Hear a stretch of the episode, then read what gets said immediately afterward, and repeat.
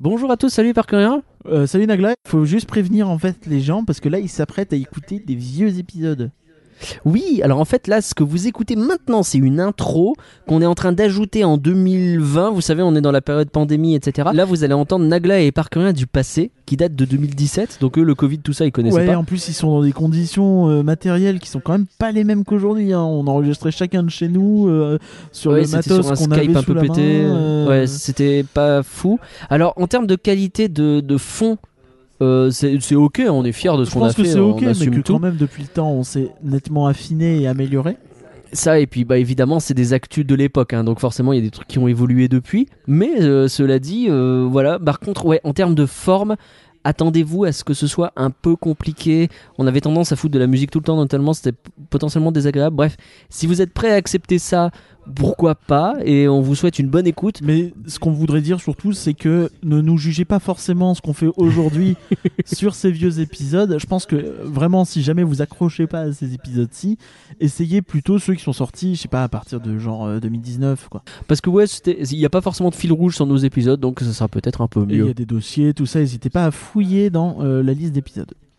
En tout cas, on vous souhaite une bonne découverte et euh, ouais, faites gaffe hein, si vous avez décidé de rester. La première chose que vous allez entendre juste après ça, c'est un lancement à base de c'est le moment de s'envoler vers le pays des rêves que même moi euh, je Ah me bah, cringe enfin, dessus à le Enfin, réécouter. il assume plus. oh, ça va, c'était chouette quand même. Non. Bonne écoute. C'est le moment de s'envoler vers le pays des rêves. Sur ED92, rien que d'y penser, votre podcast mensuel sur Disneyland Paris avec Éparcurien et Nagla Glaçon. Bonjour à tous et bienvenue sur Rien que d'y penser, le podcast ED92 qui vous fait rêver. Bonjour Éparcurien. Bonjour Nagla Glaçon, bonjour tout le monde. Aujourd'hui, on fête le parc Walt Disney Studios parce que en ce 16 mars, hein, euh, c'est le 16 mars que est diffusé cet épisode, c'est le 16 mars que sort le podcast. Euh, c'est les 15 ans du second parc du resort Disneyland Paris. Et euh, bah, c'est l'occasion pour nous de revenir sur ses origines, euh, son euh, évolution dans le temps et son avenir.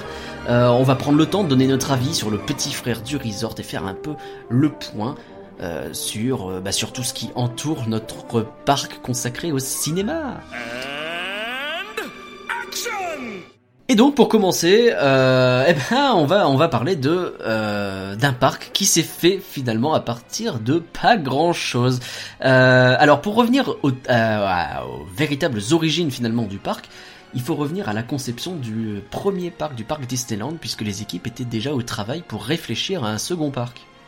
Oui, effectivement, c'est un parc qui devait euh, sortir de terre dès les dès 93. Hein, euh, au début, euh, une équipe en train de bosser dessus. À l'époque, le parc devait s'appeler les Disney MGM Studios Europe, à l'image du parc floridien un peu sœur, comme on dit dans le milieu, le Disney MGM Studios de Walt Disney World. Alors MGM c'est Metro Goldwyn Mayer, hein, c'est-à-dire le studio euh, avec le lion qui rugit pour ceux qui remettent hein, quand il y a un film qui commence ça fait comme ça. Voilà, ça c'est la MGM. Euh, c'est eux qui font notamment voilà James Bond, euh, Stargate, Le Hobbit, c'est eux qui ont produit ce genre de truc. Voilà. Très beau lion. Euh, Merci.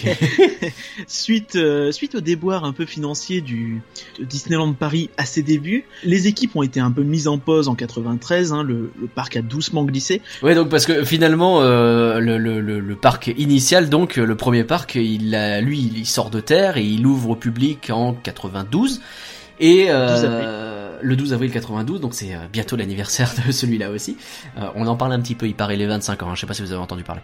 Et donc euh, à ce moment-là finalement donc est mis en pause le parc en 93 les réflexions sur studio cessent à partir de ce moment-là c'est ça. Oui, puisqu'ils avaient déjà bien à faire pour essayer de trouver des moyens de ne plus être dans le rouge de beaucoup.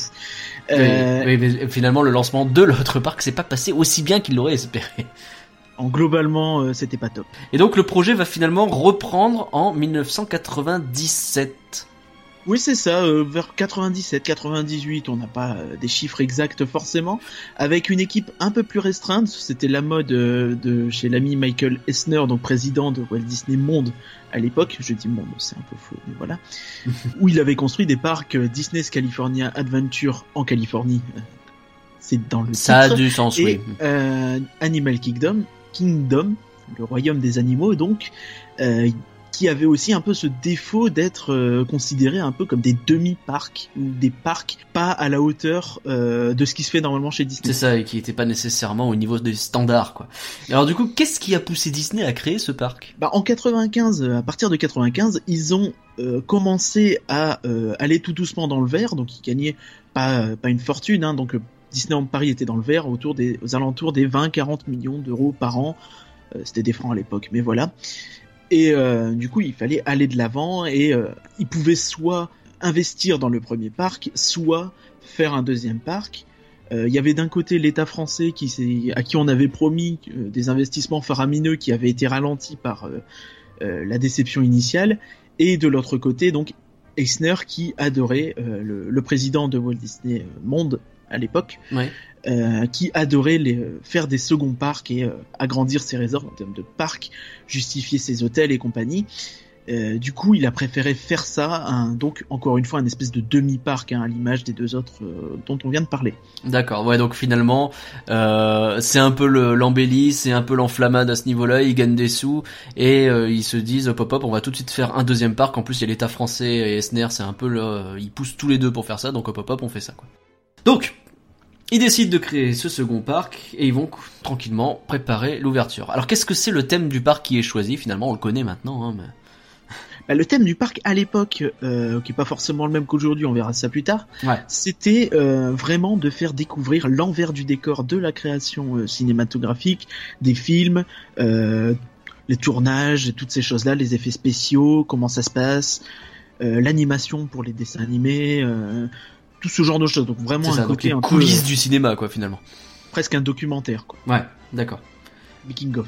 Et alors du coup le problème qui se pose c'est que bah il commence à faire plein de spectacles, plein de choses qui sont des euh, des choses qu'on regarde mais pas vraiment des choses où ça bouge quoi. Oui voilà c'est ça et surtout ils avaient surtout rien à l'époque pour les enfants. On se retrouve avec un parc où il n'y a pas de manège euh, rien de ce style-là. Et là, ils décident de faire les tapis volants euh, qui étaient prévus à la base pour Adventureland. On imagine bien hein, un côté un peu Aladdin, tout ça, ça passait très bien près du bazar notamment.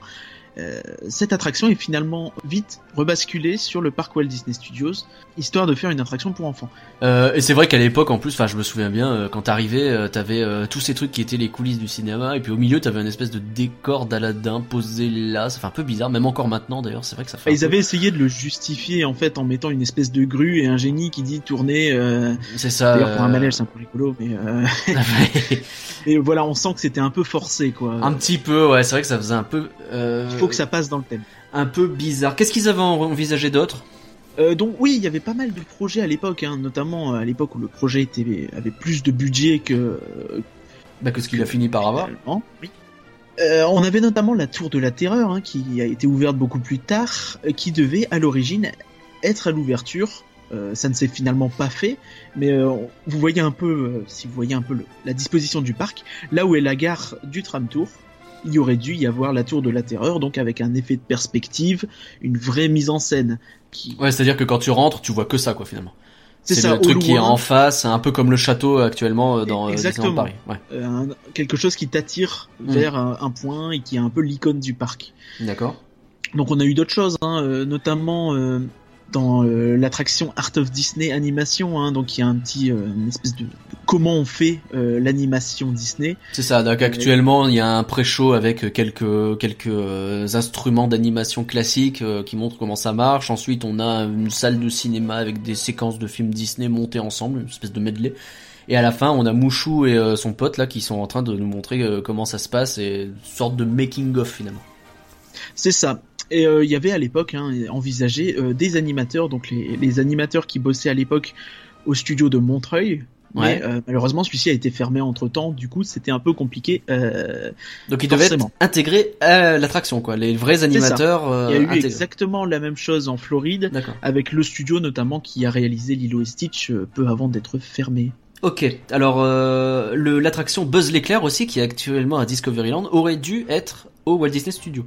Ah, aurait dû pas exactement, elle aurait dû, euh, disons qu'il y avait des discussions, est-ce qu'on la met au Walt Disney Studio, est-ce qu'on la met à Discoveryland Finalement, ils ont considéré que Discoveryland avait besoin de nouveautés et que le Visionarium était en perte de vitesse et ont préféré le fermer pour Ah, le euh, Visionarium, j'aimerais bien en parler plus, c'était bien cette attraction.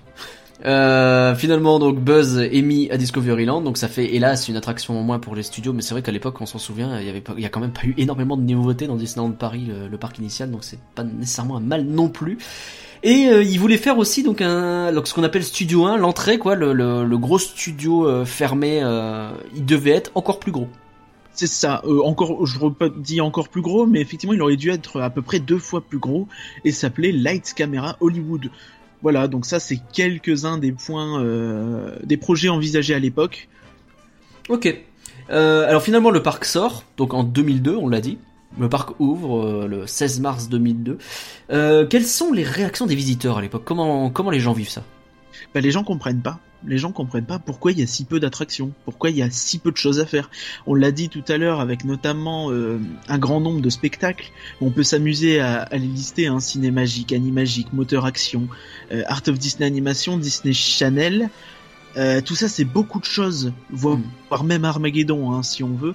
Euh, tout ça, c'est Ouais. beaucoup de choses qui se. Même tram tour, ouais, tram tour. Même tram euh, tour, ça se faut- discute un petit peu, On peut un petit peu. C'est, c'est du visuel quoi. C'est pas. C'est ça. Ça ouais. se regarde plus que ça se vit en fait. Ouais.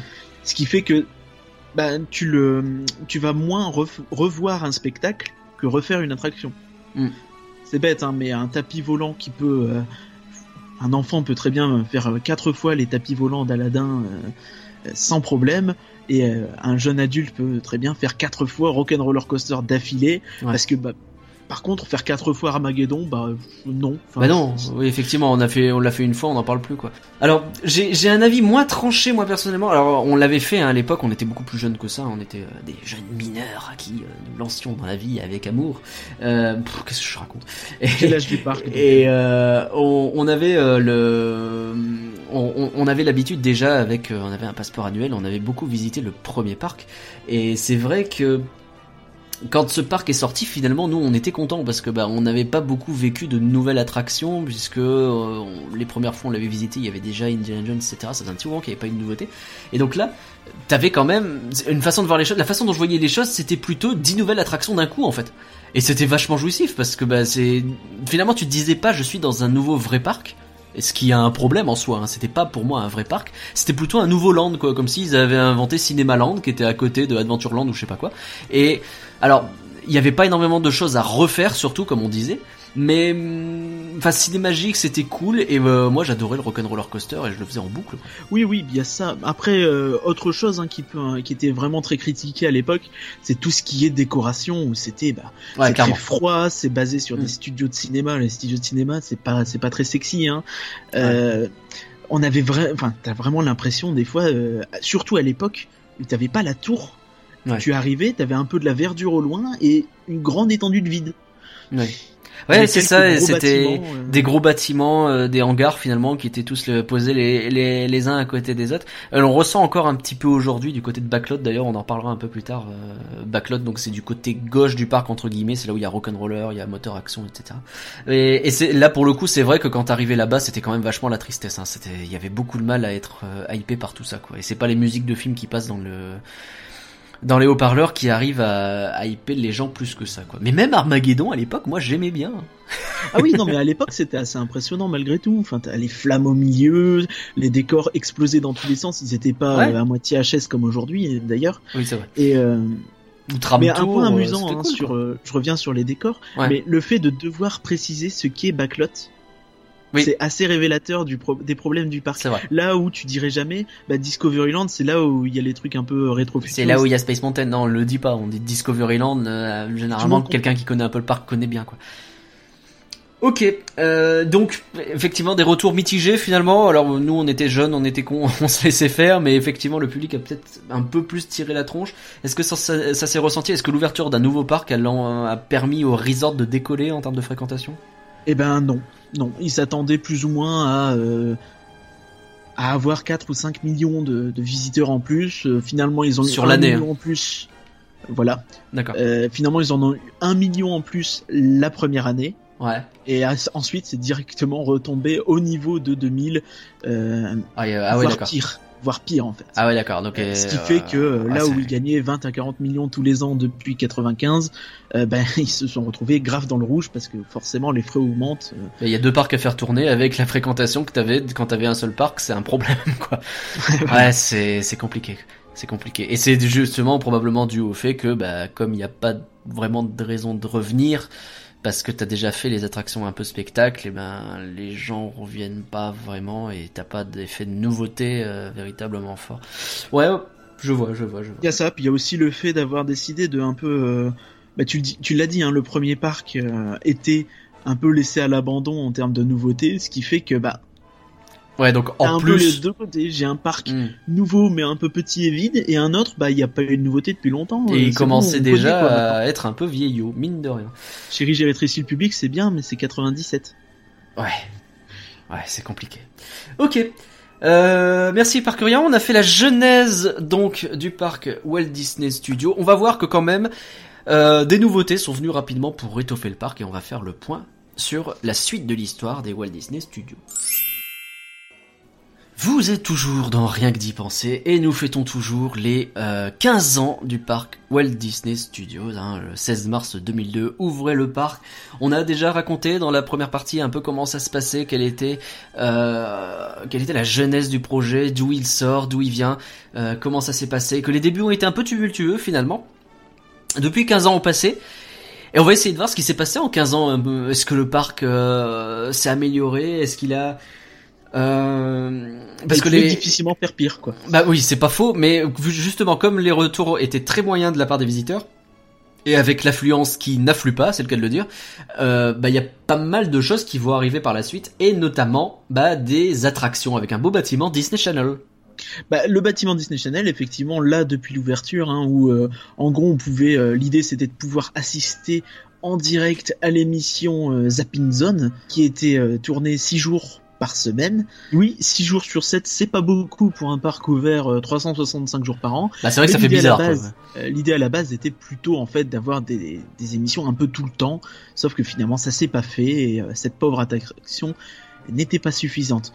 Euh, le post-show, donc après l'attraction, on pouvait aller à Cyberspace Mountain, Mountain euh, qui était en gros un espèce de simulateur où tu construisais euh, ton montagne russe sur une espèce de borne, hein, un peu comme dans les jeux vidéo euh, euh, de l'époque. Et ensuite, tu allais dans un espèce de simulateur où tu parcourais en fait le montagne russe que tu avais créé dans ce simulateur qui était pour une ou deux personnes. Alors, autant je vous avoue que le Zapping Zone machin du Disney euh, Télévision euh, Tour, je, aucun souvenir, je me souviens vaguement avoir assisté à ça, mais alors, mais oh, c'était mais euh, osef au possible quoi, on s'en fichait de ce truc, à part de m'être ennuyé. Par contre, le Cyberspace Mountain, alors bon, voilà, c'est pas oufissime non plus, hein, c'était une petite simulation de jeu vidéo, ça valait pas Roller Coaster Tycoon pour les connaisseurs, euh, mais en fait, euh, j'ai essayé donc, et en fait, je m'étais amusé à enchaîner juste des loopings. Et la- après, tu te retrouves dans une sorte de boule, t'es enfermé et tu es juste retourné non-stop. Bah, c'est rigolo quand tu fais ça. ça fait un peu lessiveuse, mais c'est rigolo. Il y a quand même moyen de s'amuser. En fait, le seul problème, c'est que comme c'était le post-show de euh, Disney Channel, euh, Disney Télévision Tour là, et euh, de regarder l'émission, bah, pff, je t'y retournais soit, pas quoi. soit tu arrivais euh, à gruger, ce qui de mémoire était faisable, soit tu, euh, tu refaisais l'attraction euh, Que t'avais pas envie. avec un intérêt surtout très limité, surtout quand il n'y avait pas de tournage en fait, parce que quand il y avait un tournage, malgré tout, tu vois une émission, il y a quelque chose quoi. oui, il se passe quelque chose, on va dire. Euh, pour Cyberspace Mountain, j'ai le gros souvenir, moi, que ça se passait dans un gros hangar ul- ultra austère, Ouais, c'était austère. Ouais. qui était euh, relativement terrible. Enfin, tu Ouais.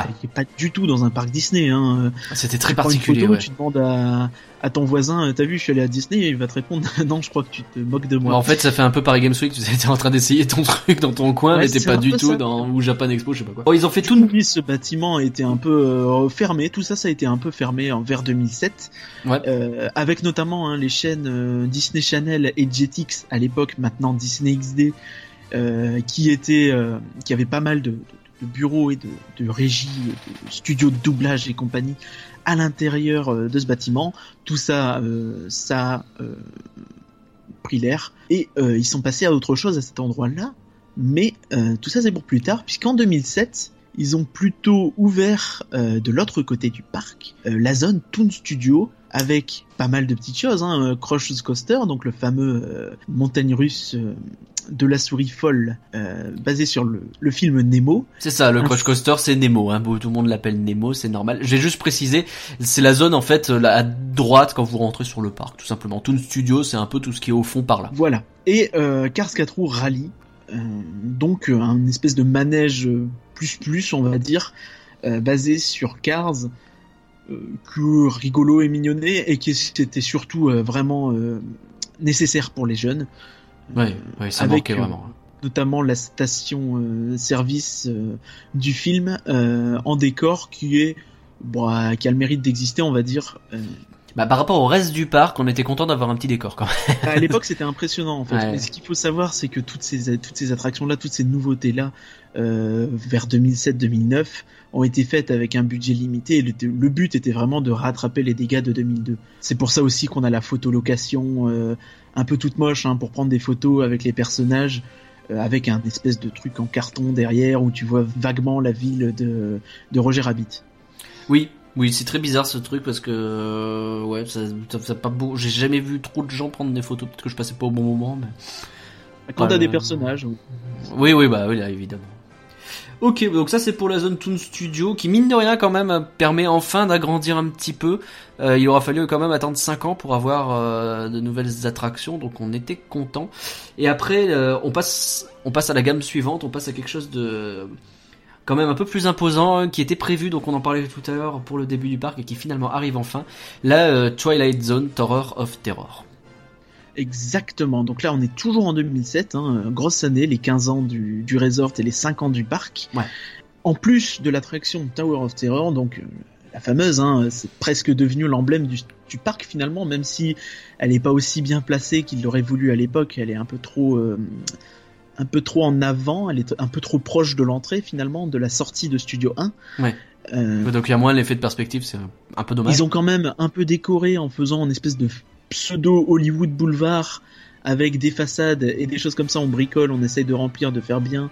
Euh, les lettres Hollywood en trompe-l'œil sur la, la colline, ce genre de choses. C'est ouais, je trouve que ça va quoi. C'est pas ouf, mais ça va. Bah disons que quand on voit d'où ça vient, euh, à l'époque c'était exceptionnel, on avait l'impression d'avoir un tout nouveau parc. Ouais. Euh, Aujourd'hui, quand on regarde, c'est quand même vachement toc, euh, vachement de la façade, ça se voit hein, pour quiconque ouvre un peu les yeux. Et euh, c'est problématique, quoi. Tu sens que c'est posé là, qu'ils avaient un budget limité et qu'ils ont essayé de faire au mieux. Par Mais contre, cela dit, c'est quand même une grosse attraction. Ouais, c'est ce que la plus dire. grosse attraction du parc. C'est une révolution à l'époque. Hein. Euh, Ça a fait beaucoup de bruit. Euh, on est presque au niveau de Buzz, de Buzz, pas l'éclair, l'autre, euh, comparable à, à Space Mountain. C'est un peu, enfin, sans aller jusque là, c'est le même ordre d'idée. ouais, ouais, vraiment, les, les gens en parlaient beaucoup. Et puis l'attraction est super cool. Moi, j'adore cette attraction. Donc, le, le décor autour, ouais, je trouve que t'es un poil dur quand même parce que je trouve que ça va. Mais euh, bah, d'autant, la, la tour en elle-même est tellement chouette que bon, franchement, c'est cool. C'est un peu dommage. à l'intérieur, la Ouais. file d'attente, tout ça, c'était vraiment des choses que tu ne vois pas du tout dans ce parc-là. Mm. C'est, t'as l'impression que ça débarquait de l'autre parc en fait, Ouais. presque. Et donc euh, du coup ça faisait vraiment du bien de voir ça quoi. Donc ça c'est la Tower of Terror. Ensuite on a eu encore une attraction pour les enfants. Il était temps que ça s'étoffe à ce niveau et ça commence enfin à avoir un peu de la tronche. On a Stitch qui débarque. Alors on revient un peu sur le délire des spectacles, euh, sauf que celui-ci a le mérite d'être interactif et donc d'avoir un peu... euh, c'est plus facile de retourner y voir parce que tu, tu sais que ça se passera pas exactement la même chose, ce sera pas les mêmes gags forcément. Ouais ça change Euh. tout le temps. Et moi je vois, je vois même pas ça comme un spectacle vraiment. Alors qu'au final oui ça l'est. Mais non quoi, c'est euh, il y a tellement d'interactions, c'est juste passer un bon moment. C'est presque plus hein, une rencontre avec les personnages plus plus plus. C'est ça, c'est vraiment une attraction très sympathique et euh, donc elle, on l'a pas précisé mais elle prend la place euh, de Disney Channel à l'époque. Donc c'est Ouais. à cet endroit-là que ça a été fait, donc on, on comprend pourquoi ça a été fermé un an plus tôt, Ouais. le temps un peu de, de préparer tout ça. Et c'était, je pense qu'on y gagne au change, hein, on va pas se mentir. Euh, pour autant, euh, ils ont pas oublié Disney Channel, ils ont pas oublié un peu euh, toute cette euh, idée-là, puisqu'il y a Playhouse Disney Live on Stage, qui s'appellera plus tard Disney Junior Live, qui débarque. Oui, donc c'est la chaîne un peu plus ciblée vraiment très très jeunes enfants euh, euh, du groupe Disney. Elle débarque en 2009, donc un, un an après Stitch. Euh, elle en prend la place de Cyberspace Mountain. D'ailleurs, c'est toujours dans le même hangar, hein, toujours aussi moche à peu près, hein, Oui, c'est globalement. vrai.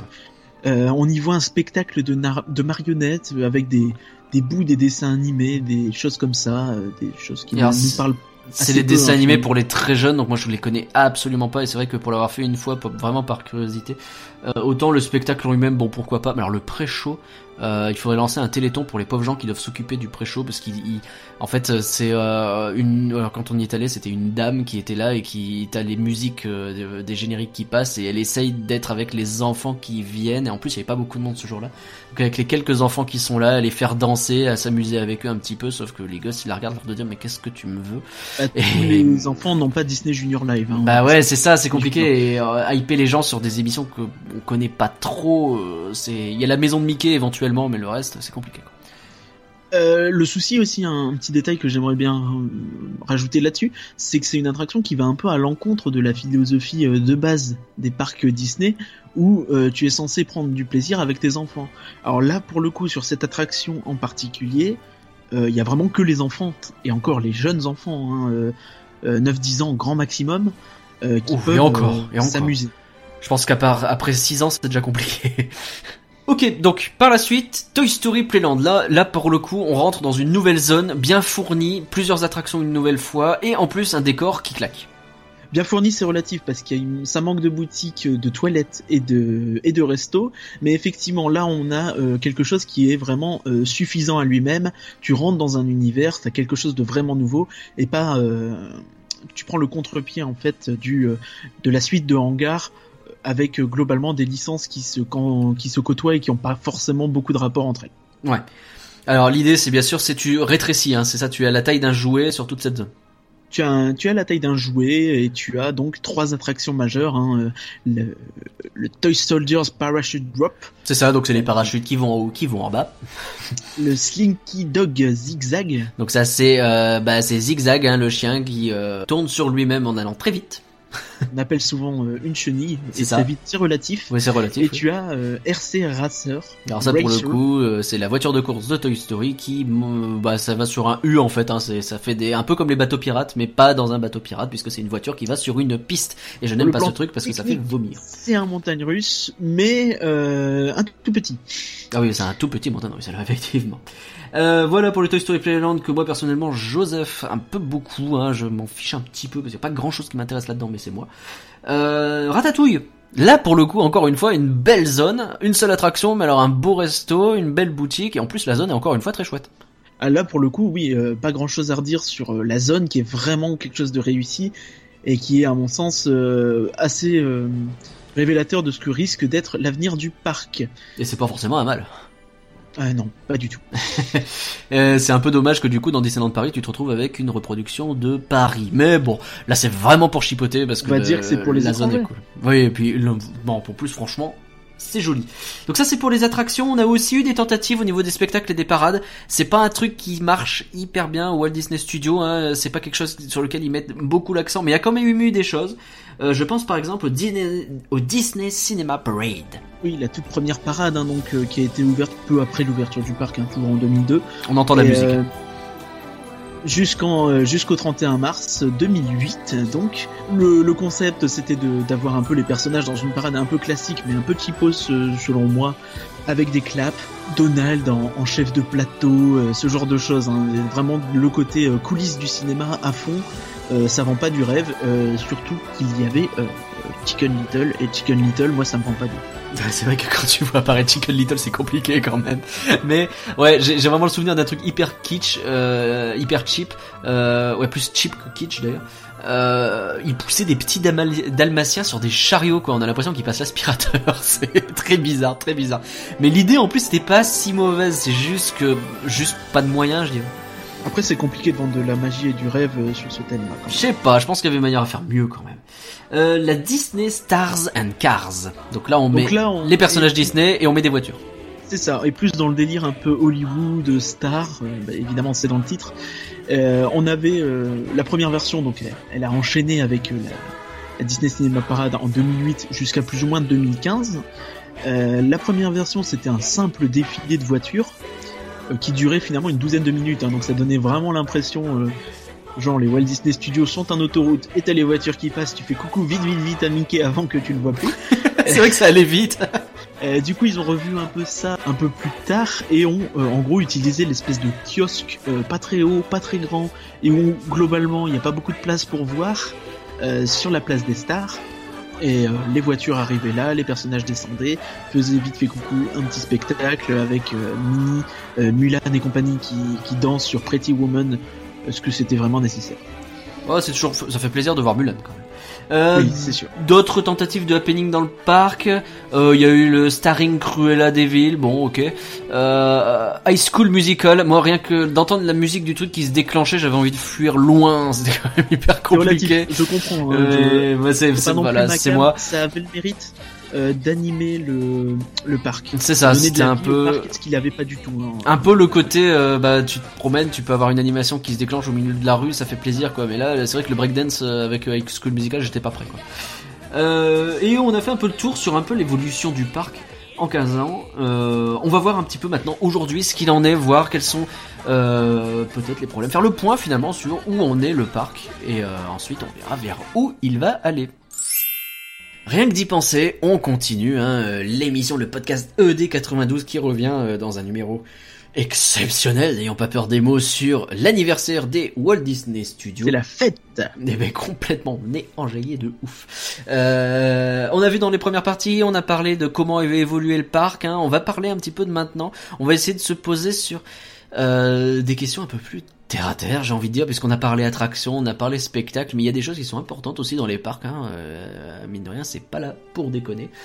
On va parler notamment nourriture. Euh, au niveau nourriture, comment le comment se tient le parc? Qu'est-ce qui voilà, qu'est-ce qu'il y a à dire? Euh, Comment se tient ou comment ne se tient-il pas? Finalement, puisque comme on l'a évoqué au début, c'était pas forcément le focus le focus des Imagineers qui eux partaient du principe en fait vu sans doute sans doute lié au, souci de budget. Euh, pour eux, si t'avais envie de manger et que t'étais dans le parc Disney Studio, bah écoute, tu sors, tu vas au Disney Village, tu vas dans un restaurant un peu plus huppé au Disney Village, pas dans le parc. c'est quand même dingue de dire des trucs pareils, quoi. Bah, c'est assez fou, hein, surtout pour un parc à thème Disney. Alors, effectivement, du coup, le, point de bouffe principal, c'est justement dans Studio 1 à l'entrée, donc c'est un gros euh, fast-food, quoi, euh, ni plus ni moins. Le Blockbuster Café qui est un peu plus loin, t'avais euh, le, café des cascadeurs. Café des cascadeurs. Le café des cascadeurs, alors il, actuellement, il est jamais ouvert, hein, c'est pénible, mais c'est vraiment compliqué. Mais vraiment, il est juste en face de Moteur Action. Pour ceux qui ne voient pas, c'est un petit truc, ça, ça paye pas de mine, hein, c'est une espèce de de petites caravanes vaguement. C'est ça. C'est ça. ça, en fait, c'est dans le style dîner américain et euh, c'est un peu le, le, le ouais, le, enfin le, t'es dans les ambiances euh, de. Oui, un peu comme Annette finalement. C'est ça, comme Annette, exactement. Donc Annette, le, qui est au Disney Village, et oh, on mange des burgers, etc. Et c'est vraiment pas mauvais. Mais généralement, enfin nous, ce qu'on fait généralement, c'est tout simplement qu'on mange dans l'autre parc, en fait, puisque là-bas il y a plein de restos sympas. Peut-être qu'on en parlera un jour, qui sont pas trop chers en plus, mais euh... non, dans ce studio c'est compliqué. Quoi. Cela dit, il y a quand même eu un ajout, même si, euh... oui, donc un seul ajout, euh, si je m'abuse, euh, depuis le début euh, du parc, c'est le bistrot de Rémi. Donc on revient sur Ratatouille dans la place de Rémi. Le bistrot de Rémi où on peut manger sa petite ratatouille. C'est un restaurant à table, donc il y a un petit serveur qui vient vous servir vos petits plats. Euh, ce qui est quand même sympathique quand on va à Disney en famille, qu'on veut se poser, se reposer un coup. C'est un peu plus haut de gamme, clairement, que le reste du, des restos de ce parc-là. Hein. On est quand même dans la classe bien au-dessus. Pas hyper cher non plus, d'ailleurs. C'est pas non plus le, dans les gammes les plus chères de ce que les parcs peuvent offrir.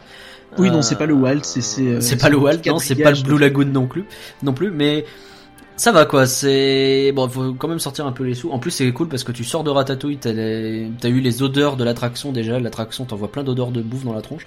Tu sors de là, t'as le resto en pleine vue. Mmh t'as bien envie d'enchaîner quand même. Oui, donc en plus la thématique, la thématisation, comme toujours hein, sur ce genre de resto, est vraiment très travaillé, euh, on est un peu réduit à la taille euh, bah, d'une souris. Rat, donc. Euh, bon, ça c'est pour la bouffe. Un autre truc qui est hyper important dans les parcs Disney, c'est les boutiques, parce qu'il faut pouvoir quand même acheter des, des, bah, des petits goodies, des petits souvenirs quand on sort. Mais oui, oui, et exactement le même problème que les restaurants finalement. là, là encore, il y a une boutique avec la place de Rémi, donc la fameuse boutique chez Marianne. Ouais, que plutôt pas mal. Oui, que, très mignonne. Euh, mais sinon, bah, c'est un peu le néant. Hein. On, a la so- on a aussi la boutique euh, à la sortie de la Tour de la Terreur. Ouais, que j'aime, euh, ouais, ouais, qui est, bi- qui est bien, qui est très bien. Il y qui en est a, très petite, hein, il y en a dit. une autre euh, du côté de Artov qui est vachement bien, qui présente des, Oui, avec des, statuettes, des choses comme ça. C'est un peu des, des collecteurs. Celle-ci, elle est vraiment chouette. Et alors, c'est difficile de la trouver même, donc c'est quand même compliqué. Et il y a bien sûr la boutique qui est à l'entrée. Donc, hein, à l'entrée plus celle à Studio 1. Donc, ça fait quand même des deux boutiques qui sont euh, plus basiques, un peu les équivalents de euh, ce qu'on pourrait trouver à Main Street, mais en beaucoup plus petit. Et là où c'est assez fou, c'est que, enfin, tu étais là avec moi quand on a eu cette personne qui est venue nous voir et qui nous a demandé où est-ce qu'il y a une boutique. Ouais. On était ensemble, il y avait On est au milieu du parc et ouais. Et... vient vous voir qui vous demande est-ce que vous savez où il y a une boutique? C'est quand même dingue dans un parc Disney de se dire ça, quoi. C'est ouais, non, il y a, il y a peut-être un problème effectivement. Il y a un problème. Après, euh, la personne, on sait pas comment elle a fait pour louper les quelques boutiques qu'il y a quand même malgré tout. Mais, Mais en fait- un souci quand même. Quand on fait le distinguo avec l'autre parc, justement, il y en a partout, quoi. C'est-à-dire que euh, tu sors d'Indiana Jones, tu tombes dans une boutique, t'arrives euh, dans Adventureland, t'as les, les boutiques au niveau d'Aladdin, t'as les boutiques au niveau de, de Frontierland, au niveau de, enfin, Pirates des Caraïbes. Pirates des Caraïbes, à euh, Discoveryland, t'en as partout, quoi. Et, et que là, non, Et- c'est t'as plus en fait ce côté, euh, c'est un peu comme la bouffe d'ailleurs, euh, ce côté les petites caravanes encore une fois qui sont posées un peu partout et qui permettent de prendre à emporter. Il y en a aussi euh, dans le parc Disneyland, c'est pas un problème, mais là, je sais pas, c'est un peu bizarre, quoi. C'est mal intégré. Ouais, donc à ce niveau-là, il y a peut-être encore du boulot. Hein. Oui, d'autant que dans, ce- enfin, tu as celle de Studio 1, hein, la plus grande, qui est l'espèce de grand Disney Store finalement, puisqu'elle est pas très sexy non plus, donc c'est l'impression que j'ai toujours en la voyant. Euh, mais comme tu restes pas longtemps dans Studio 1, souvent parce qu'il y a du monde, souvent parce que la place est trop limitée, euh, ben t'as pas forcément, tu regardes pas forcément en fait ce qu'il y a sur tes côtés, t'essayes de pas marcher sur l'enfant qui est devant toi. Ouais, c'est pas faux. C'est vrai qu'elles sont vraiment mal mises en avant là où euh, sur Wall Street, euh, sur Sur Main Street, Là où sur Main voir. Street, là où sur Main Street, t'as t'as vachement plus tendance parce que c'est des vraies boutiques et tu peux même faire du lèche vitrine quoi. Après, tout ça, c'est lié un peu à, à la taille du parc. Hein. C'est le plus petit parc Disney au monde. Ouais. Euh, il est grosso modo deux fois plus petit que notre euh, parc Disneyland. Et Ouais, il y a il beaucoup de place pour, l'agrandir, mais pour l'instant, c'est pas fait. Euh, en termes de thématisation aussi, en termes de décor, on en a déjà parlé un petit peu en disant que c'était des hangars et que c'était pas très joli. Ils ont amélioré les choses, mais depuis, bah, ça fait que la cohérence est un peu paumée.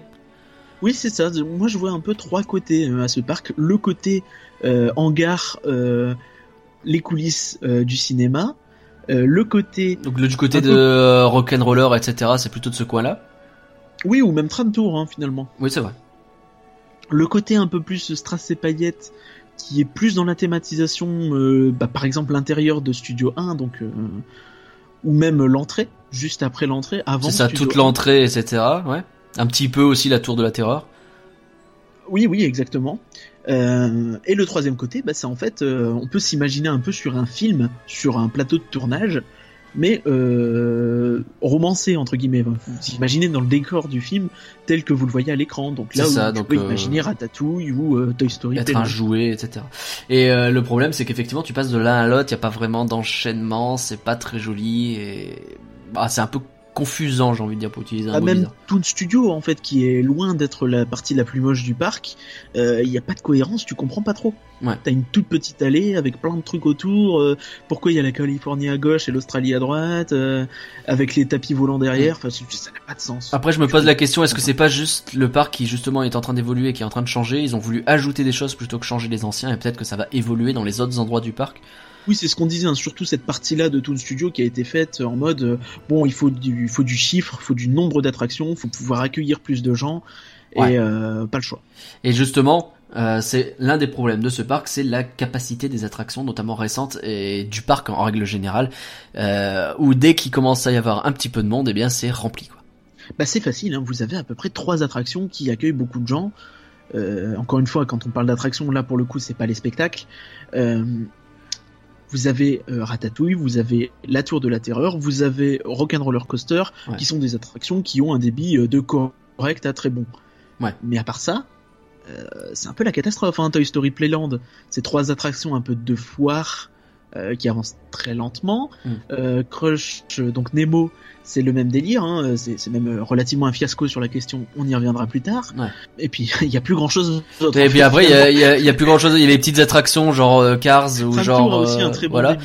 Tram Tour a un Euh, bon débit, mais tu le fais une fois. Et après, oui, c'est des spectacles, donc ça remplit un peu plus. Mais euh, une fois que t'as fait le tour des spectacles et que t'as envie de faire les attractions, et ben tu vas attendre longtemps. Et ce qui fait que même en semaine, euh, c'est très compliqué de trouver du euh, Crush Coaster à moins de 30 minutes. Hein, et alors que bon. Ou du ratatouille à moins d'une heure. Euh, tout de même, une, chose positive qui est arrivée cette année dans le parc Walt Disney Studio, on en parlera encore un petit peu euh, dans la dernière partie, euh, c'est l'arrivée de la saison de la Force.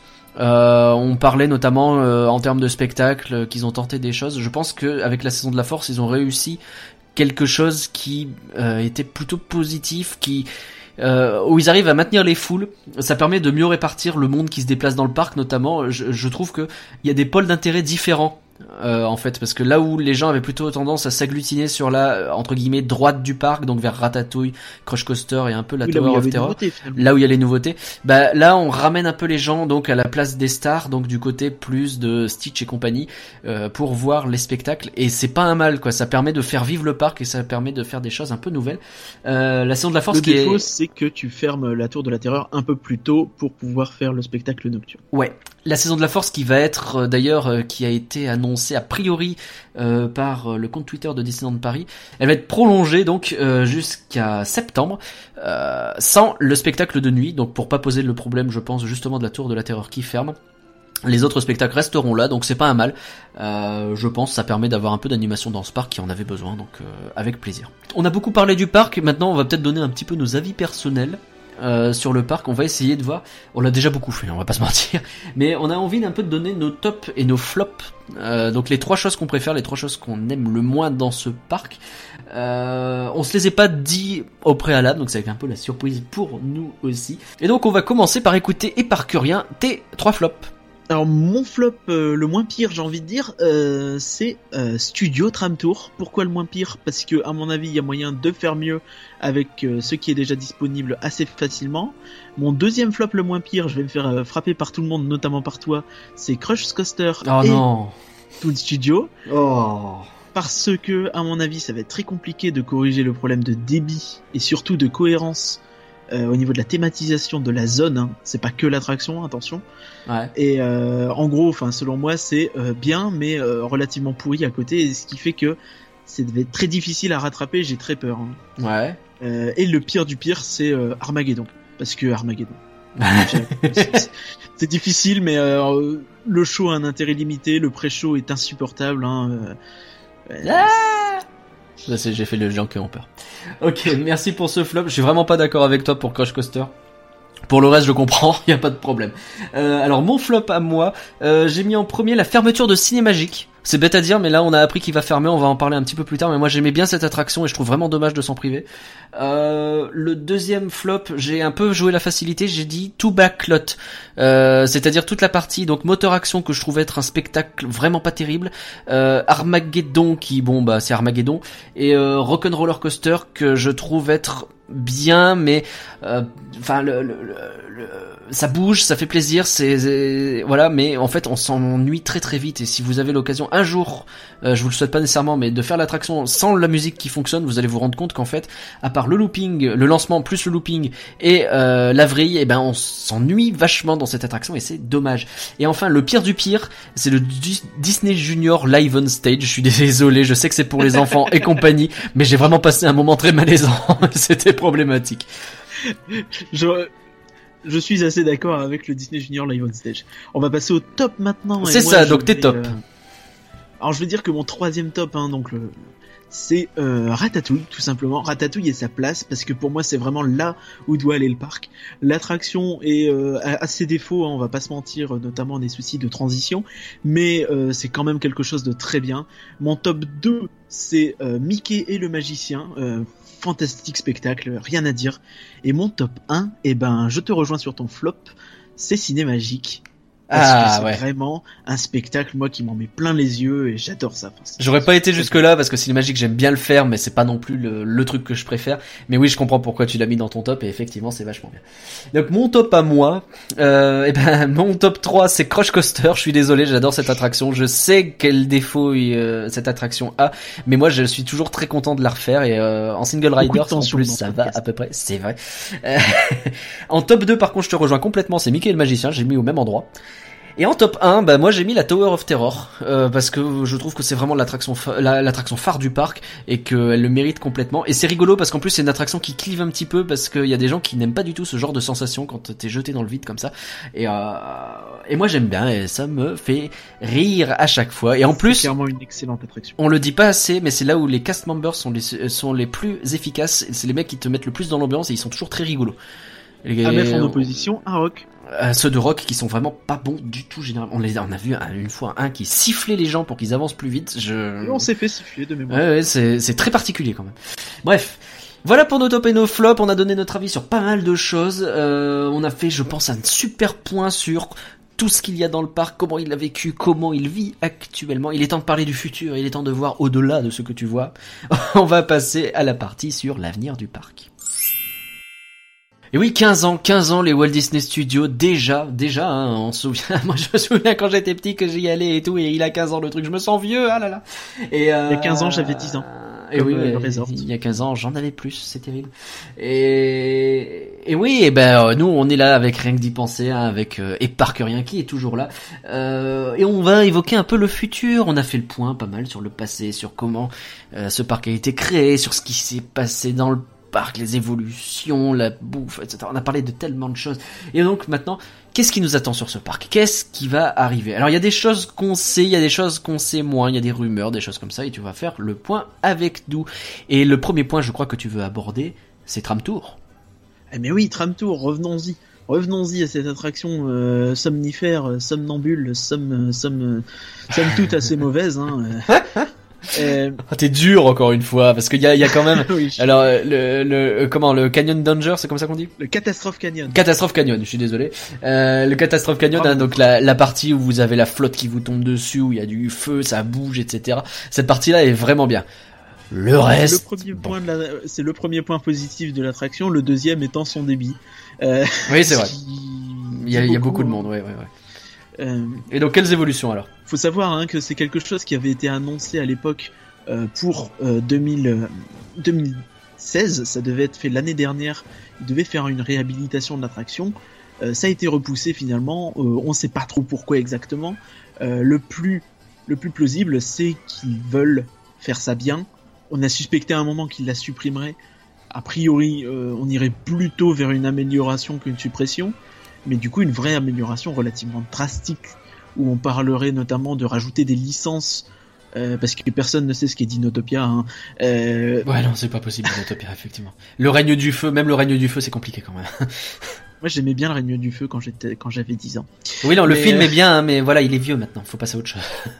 Oui, donc la première idée c'est Cars à Catastrophe Canyon, hein, tout le décor est fait. L'idée c'est juste de parachuter vite fait une licence dessus euh, sans trop trop se compliquer la vie. Eh, comme sur Motor Action. Pour le règne du feu, donc on reprendrait grosso modo le décor de Londres qui serait sans doute ajouté parce qu'il a été fait un peu de briques et de broc à l'époque avec des de l'ancien matos qui traînait parce que faire un truc désolé finalement c'est pas si difficile que ça. Ah bah non, c'est vrai.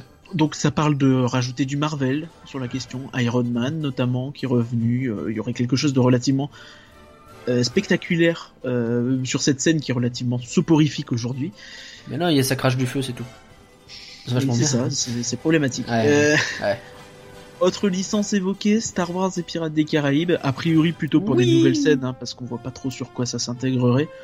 Ça serait Euh, cool. Une, euh, une des possibilités d'ajout, ce serait un, un espèce de tunnel euh, avec des écrans tout autour du tramway, un peu comme ce qui se fait à Universal aux États-Unis avec King Kong. Ce qui fait que partout où vous regardez en dehors du tramway, en fait, c'est un écran, comme si, euh, comme si vous regarderez, vous regardiez à travers la fenêtre finalement. C'est ça. Une bonne sensation d'immersion. Ok, donc ça c'est pour Tram Tour. Euh, ils ont pas annoncé de, de scène Armageddon, non, non, dommage. euh, L'autre truc qu'on sait, alors pour le coup là, euh, celui-là il a été confirmé, c'est la fermeture donc de Cinémagique, on en parlait un petit peu plus tôt, qui serait remplacé par du Marvel. Oui, ça, ça semble bien parti hein, pour être du Marvel. Maintenant, enfin moi je suis très triste hein, pour la disparition de Cinémagique. Euh, tout ce qu'on sait, c'est que un bon point de départ pour le show Marvel, ce serait a priori euh, le spectacle Pirates des Caraïbes qu'il y a à Shanghai. Donc en gros, ce serait de l'adapter, de reprendre un peu la même formule de trucs très spectaculaires, très grosse mise en scène, euh, truc assez impressionnant finalement, euh, de le mettre sur Marvel. Euh, on peut imaginer vite fait un scénario. euh, je vais voir un film au cinéma et là il y a des vilains qui attaquent et le héros Marvel qui vient tous nous sauver. euh. Pour parler d'autre chose, alors c'est pas vraiment une attraction, c'est plutôt l'entrée du parc qui pourrait être revue? Oui, oui, donc ça, ça a été annoncé par euh, Daniel Delcourt, ça a été dit plutôt qu'annoncé par Daniel Delcourt. Euh, lui, euh, pour lui, la priorité, c'est de revoir toute la séquence d'entrée, en fait. Donc, c'est un terme assez vague, hein, ça veut tout et rien dire. Euh, Ouais, est-ce que ça comprend donc là, bon, on imagine évidemment devant les euh, portiques d'entrée, mais ça comprend, je suppose, Studio 1, donc tout le grand studio euh, fermé, euh, peut-être même ce qu'il y a derrière? Oui, tout front lot, hein, donc euh, toute la zone euh, avant Studio 1 même, euh, tout Studio 1, Studio 1 éventuellement, peut-être le prolonger, peut-être le casser, enfin on peut tout imaginer, c'est un peu... surtout maintenant qu'il y a les moyens de, de, De faire des de choses. Walt Disney Company, Ouais, effectivement. beaucoup de Euh. moyens financiers. Et oui. Euh, alors, du point de vue des rumeurs, les choses donc qui sont très peu confirmées finalement, euh, on a quand même des choses qui reviennent souvent. Par exemple, Toy Story Mania. Un Toy Story Mania, c'est un peu amarronnier quand même. Hein. On en entend parler depuis des années et des années. Euh, c'est un peu le genre d'attraction euh, qui coûte pas très cher, qui fait plaisir à beaucoup, beaucoup, beaucoup de monde, qui serait assez facile finalement à intégrer. On l'imagine bien chez nous au Alors, Toy Story Playland. C'est quoi Toy Story euh, Mania disais- euh, En gros? C'est une espèce d'attraction interactive où vous avez des, vous êtes dans des trains de deux wagons euh, où vous devez tirer sur des cibles. Euh, des trains de deux wagons de quatre personnes par wagon dos à dos, hein, un peu comme dans Crush, mais euh, par train de deux. Vous euh, allez d'écran en écran et vous tirez sur des choses. Vous devez par exemple balancer des tartes sur des cibles. Donc c'est une attraction très populaire qui qui, qui marche vraiment beaucoup, qui a beaucoup d'attentes généralement. Euh, à voir euh, comment ils le feront parce qu'il y a moyen de faire plusieurs circuits en fait. Vous avez les, comme vous allez voir plusieurs écrans finalement, euh, il y a moyen de faire plus d'écrans pour avoir plus de véhicules qui tournent et donc avoir un débit meilleur, un peu plus intéressant. Euh, L'intérêt, je trouve, ce serait quand même de compléter Toy Story Playland, qui, tu disais tout à l'heure, hein, on, on l'a dit de toute façon que c'était surtout des attractions un peu de foire, Ouais. avec des débits limités. C'est une zone jolie, mais entre guillemets qui sert à rien parce que, bah, à moins de d'avoir des enfants, à moins de vouloir s'amuser de faire un RC Racer ou un ou un parachute drop ou Slinky pour des enfants, donc plutôt. Euh, bah, finalement, c'est une zone qu'on va pas voir alors que c'est loin d'être la plus moche du parc. Bon, elle aurait besoin d'un coup de pointure quand même. euh, ouais, ouais, ouais. Moi personnellement, il y a déjà Buzz dans l'autre parc. euh, pff, ça va quoi, tirer sur des trucs dans l'univers de Toy Story. Alors peut-être que je visualise euh, quelque chose qui n'est pas du tout. euh, ça, ça a l'air d'être beaucoup plus ambitieux que ça quand même, mais ouais, ça m'intéresse pas du tout en fait. Ce qu'on peut comprendre, hein. Toy Story, on a eu un peu de dose. Cela dit, euh, ça a fait ses preuves vraiment partout dans le monde. Ok. Euh, une autre chose qui revient souvent, c'est Soarin. Alors c'est quoi ça? Alors Sorin, hein, euh, pour les puristes, on va dire. Soarin, euh, il y a un A. Moi je dis Soarin. D'accord. Donc tu rajoutes pas le G à la fin, ça va. Euh, c'est une attraction de type Flying Theater. Ah, très bien. Donc euh, comment euh, comment expliquer ça? Euh, Vous êtes euh, finalement c'est un peu comme un cinéma petit. Vous avez trois quatre rangées de sièges. Vous vous asseyez sur la rangée. Le siège s'avance. Vous avez les pieds en euh, dans le vide. Vous avez des effets de vent, de de- de- d'odeur et de choses comme ça. Et devant vous, en dessous de vous, au-dessus de vous, vous avez un espèce d'énorme écran. J'irais bien IMAX, mais c'est même plus dans l'idée quelque chose dans l'esprit de Ratatouille. Vous avez vraiment quelque chose de très très très grand qui prend tout votre champ de vision, ce qui fait que vous avez en fait l'impression de voler, puisque ce qui est diffusé sur l'écran, c'est des films de survol des orangeries ou le Golden Bridge, hein, ça dépend de la version, puisqu'il y a plusieurs versions. Il y a Over California, il y a Around the World, Ah oui, tout à euh, et plusieurs de choses. Euh, a priori, c'est un projet qui aurait pris un peu du plomb dans l'aile, hein, sans mauvais jeu de mots. Alors pourquoi il a pris du plomb dans l'aile? Tout simplement parce que il y a eu euh, des projets dans d'autres parcs européens qui ont ouvert, ce qui fait que le truc serait moins waouh aujourd'hui, avec par exemple un extraordinaire voyage euh, sur des thématiques un peu de Jules Verne au Futuroscope, ou le Project V d'Europa Park qui ouvre cet été. Ah, un truc Euh. cool à Europa Park, ça changerait. Oh, pardon. Euh, je suis méchant, je devrais pas. là là. Euh, ok pour Soarin, euh, c'est dommage, ça me hype bien quand même ce genre de truc. Euh, alors backlot, le fameux backlot. Donc encore une fois, on le reprécise, euh, la partie rock'n'roller, Armageddon, moteur action, euh, qui est un peu moche, un peu vide, un peu pas terrible en ce moment. C'est un peu le parking du Carrefour euh, un soir. euh, C'est ça, surtout le soir, c'est terrible. Tu passes, t'as vraiment l'impression d'être dans un parking euh, mal famé, t'as envie de passer vite, quoi. Ce sont aux Euh, alentours de euh. C'est ça. Et ben là, il va y avoir encore du Marvel, hein, décidément. Ouais, oui, a priori, hein, encore une fois, aucune confirmation. Tout ça, c'est bien des rumeurs. Ouais. Mais l'idée, c'est vraiment de marveliser la zone, hein, comme on dit. Le point qui revient le plus souvent, c'est que Armageddon deviendrait un, une, un meet and greet, donc un lieu de rencontre de personnages Marvel. Euh, Euh, Avec, mais il y a déjà Spider-Man. Il y a déjà Spider-Man, mais c'est une toute petite zone et euh, c'est compliqué. D'accord. Là, l'idée, c'est vraiment de faire quelque chose un peu cool.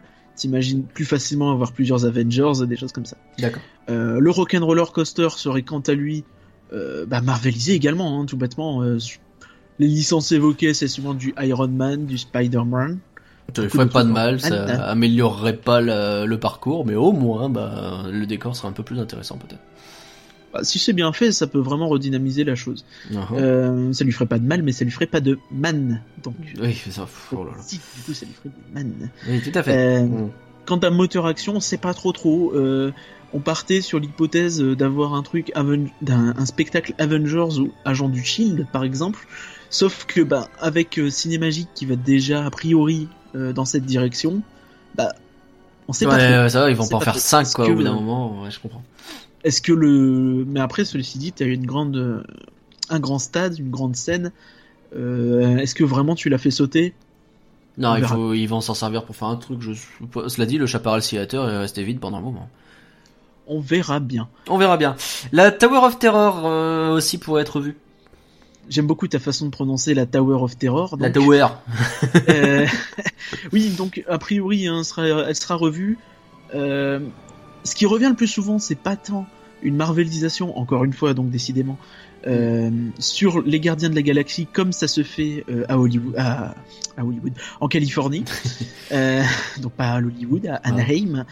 Euh, ce serait plutôt en fait revoir un peu le, le thème pour euh, en fait lui retirer, faire sauter euh, toute la licence quatrième dimension Twilight Zone qui euh, passe au-dessus de la tête de pas mal de monde, pas tout le monde parce que c'est une très bonne licence, mais Ah, elle est un peu euh, vieille quoi. Oui, mais c'est très bien. Oui, mais c'est un peu euh, vieux. Oui, mais c'est très bien. Et donc pour avoir quelque chose finalement d'un peu plus vanilla, hein, comme on dit, euh, dans les milieux autorisés. Un Star Wars Land? Un Star Wars Land, hein, c'est euh, a priori la grosse extension à venir parce que pour l'instant on a surtout des retouches et des petits ajouts euh, ça et là. Mais euh, a priori, euh, Star Wars Land serait l'objectif pour 2022-2023 dans ces eaux-là. Donc pour un peu les 30 ans du resort, les 20 ans du parc, déjà. Oui. si c'est pas Star Wars, ce sera sans doute Marvel. hein, parce que quand il y en a pas assez, il y en a pas Décidément. assez. ouais. Euh, ou euh, Avatar, mais ça paraît peu plausible, hein, à moins d'un vrai carton du deuxième film et du troisième, ainsi que du land Avatar qui va ouvrir euh, à Animal Kingdom en Floride. Ouais. Euh, ça paraît compliqué, surtout Star Wars, donc a priori. Ok, ça m'embêterait parce que Star Wars, euh, ils le font déjà beaucoup dans Discoveryland et c'est pas mal quoi. Faudra voir ce que ça donne. Euh, Ok. Euh, des événements du type saison de la Force, éventuellement, on peut euh, s'attendre à ce qu'ils reviennent. Saison de la Force, donc qui est euh, prolongée, on en a parlé tout à l'heure. Oui, on peut s'imaginer euh, Saison de la Force prolongée, bien sûr. Est-ce que ça va revenir? Est-ce que ça va partir à Discoveryland Euh, C'est un peu flou, personne sait vraiment. Euh, ce qu'on pourrait imaginer, hein, moi, quand j'ai vu la Saison de la Force, quand euh, je vois la liste un peu des rumeurs au-dessus, euh, faire une saison Marvel ou faire ne serait-ce que des soirées Marvel, euh, ça peut être intéressant. Mais un autre point quand même du parc, en dehors de tout ce qui est attraction et ajout, ce serait de lui refaire une beauté, de refaire la place des stars pour qu'elle soit belle. On l'a dit, un Studio 1, euh, refaire un Hollywood Boulevard qui est vraiment de la gueule avec des vraies boutiques, des vrais restaurants, ce serait l'occasion d'en rajouter justement, Ouais. euh, avec un, une belle gare pour le tram tour refait. Hein, pourquoi pas Ouais, ça serait Plutôt que le truc euh, immonde qu'on a aujourd'hui. Ce serait pas mal, effectivement. Beaucoup de promesses, beaucoup de rêves dans les yeux, et on arrive au terme de cette émission.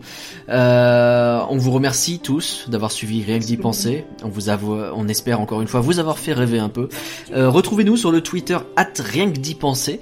Euh, vous aurez toutes les infos pour les prochaines émissions. Le podcast est disponible sur iTunes et Podcast Addict, et vous avez notre site qui est rien que d'y penser, c'est tout collé, libsyn, l i b s y n.com.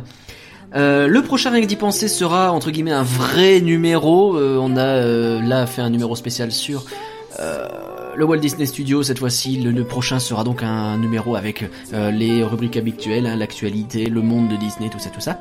Donc rendez-vous le Star premier. Tours 3D, Star Tours 3D. Ouais, c'est possible qu'on parle de ça. Ouais, c'est possible. Ouais. Euh, rendez-vous le premier mercredi de avril. Donc ce sera le 5 avril. Euh, à moins qu'il change la date, mais normalement confiance. le À moins mercredi. que le mercredi bouge. Normalement, il devrait pas bouger, ça devrait rester le 5 avril. Euh, pour le nouveau, rien que d'y penser. On remercie bien entendu E ED92 pour la diffusion. Merci à toi, Hypercurien, et à bientôt tout le monde. Au revoir.